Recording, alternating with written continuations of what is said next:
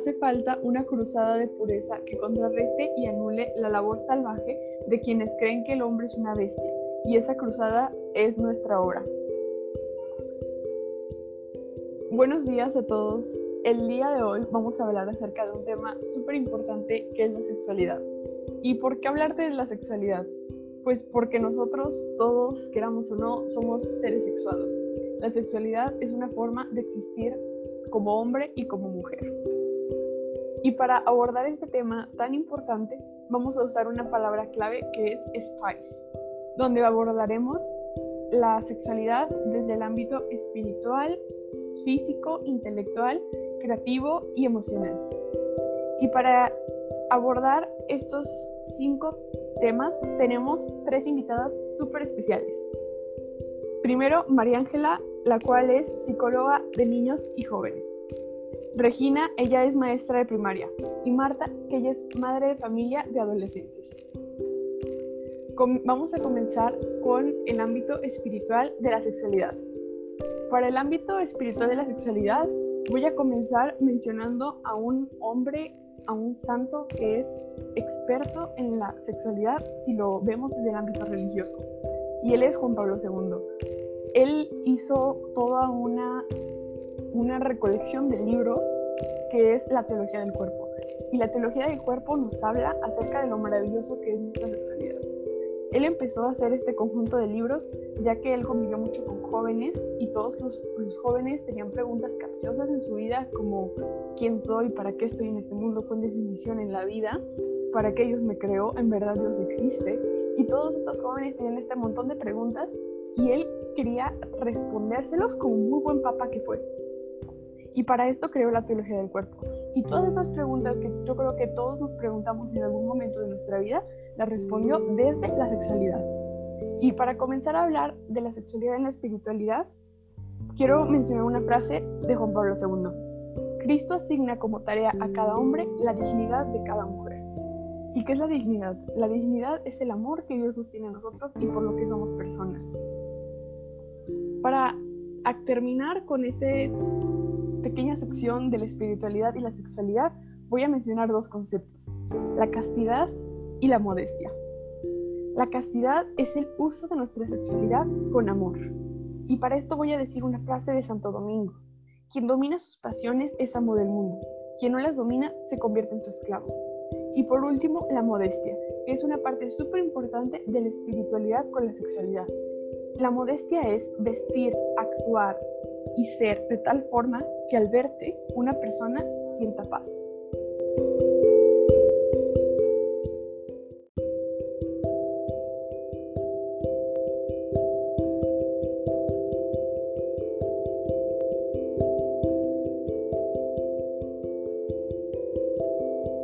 Para abordar nuestra segunda dimensión de la sexualidad, que es el área física, tenemos a la psicóloga María Ángela. Y aquí cabe recalcar que la dimensión física de nuestra sexualidad no se cierra solamente a la genitalidad, sino también abarca muchos otros aspectos de nuestro cuerpo, como nuestra sonrisa, nuestra forma de movernos, incluso hasta algunos estímulos físicos que tiene nuestro cuerpo. Dinos, María Ángela, ¿tú qué opinas de la dimensión física de la sexualidad? Muchas gracias por el espacio, Luis.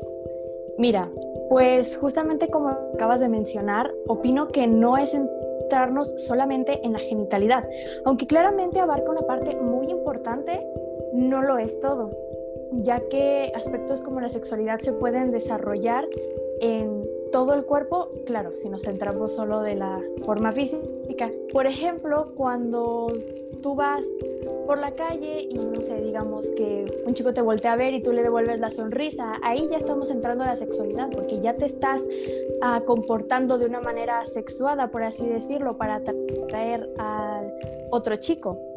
Entonces, desde ahí empieza. Del ámbito intelectual de la sexualidad, tenemos a la madre de familia Marta. Este, hola Valeria. Sobre el ámbito intelectual en la sexualidad. Para mí, bueno, yo tengo dos hijos, uno hombre y una mujer. Ambos están en edades de adolescencia, por lo que a mí me ha tocado mucho el vivir cómo han estado yendo descubriendo su sexualidad. Y para mí en lo intelectual este, no existen diferencias muy grandes, ya que ambos son capaces de lograr cosas independientemente de su sexualidad, pero pueden hacer igualmente cosas bastante diferentes ya que se complementan siendo hombre y mujer, pero ambos son, son capaces de lograr cosas muy grandes.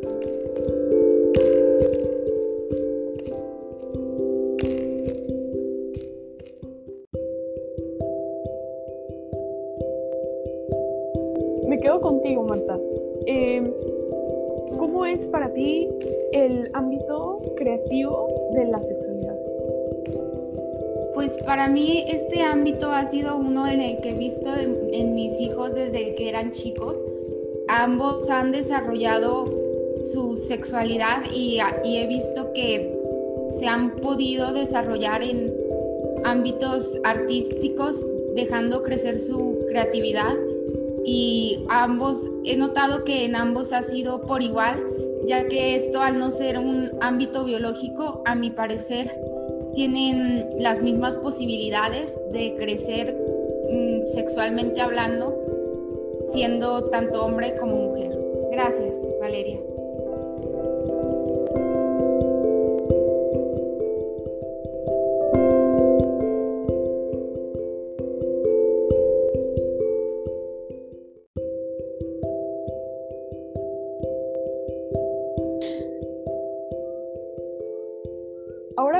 con la última dimensión de la sexualidad que vamos a hablar el día de hoy. Y esta es la dimensión emocional. ¿De qué manera un hombre y una mujer se complementan entre sí por medio de sus emociones? Porque como dice la Biblia, hombre y mujer los creó. Y para este, esta dimensión tenemos de nuevo con nosotros a la psicóloga María Ángela.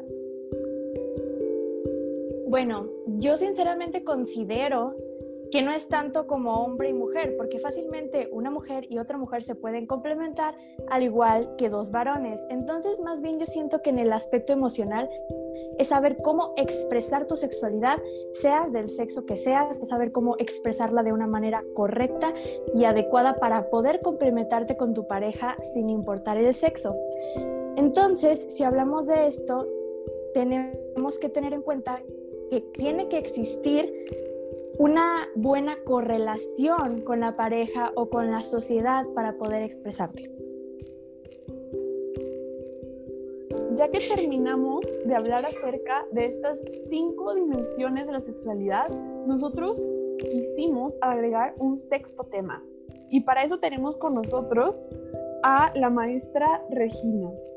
Y este sexto tema es la sexualidad en la sociedad, ya que en la actualidad podemos encontrar un montón de ideas erróneas acerca de la sexualidad, un montón de mitos y estereotipos. Cuéntanos, Regina, ¿cuáles son estos mitos o esta manera errónea de vivir la sexualidad dentro de una sociedad? Bueno, gracias Valeria.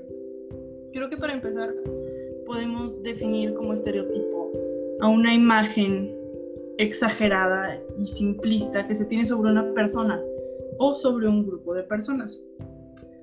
Normalmente estos estereotipos son erróneos y vienen en la sociedad debido a las ideas que se han formado sobre estas personas por lo común que es o porque cierto tipo de personas o un grupo de personas es similar en algo y automáticamente se convierte en una característica definitiva de ese grupo de personas. Y hablando de la sexualidad podemos encontrar muchísimos, muchísimos estereotipos sobre la sexualidad de los seres humanos. Como viene siendo que el que a una niña le gusten las cosas típicas, entre comillas, de un niño, automáticamente es un niño ahora y se tiene que volver transgénero. O al revés, aplica para cada uno de los sexos. Y realmente eso es lo que es la construcción de género, que viene siendo un estereotipo. A lo que me refiero con esto es que cada sexo puede disfrutar de sus gustos y de su sexualidad, no importa qué sexo sea, y no tiene que significar automáticamente que su sexo es el opuesto. Entonces estos estereotipos, aparte de los roles de género, pueden ser que también las mujeres tienen que ser a fuerza eh, amas de casa. Ahorita yo creo que ya no es tanto lo que viene siendo ese tipo de estereotipos tan retrógradas, pero aún así se sigue minimizando a la mujer y aún así se sigue minimizando al hombre, siendo que no es tan, más bien, cuando una mujer o un hombre no se, no encaja en la sociedad que viene siendo sus gustos o sus actitudes no concuerdan con lo que la sociedad está acostumbrada a, ver en un hombre o en una mujer, entonces ese tipo de personas son rechazadas.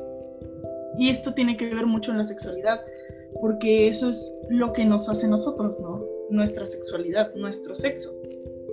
Y las ideas que tienen de los hombres y las mujeres, eso es lo que nos hace ideas erróneas sobre nosotros y nos hace pensar o nos crea una disforia de varios tipos.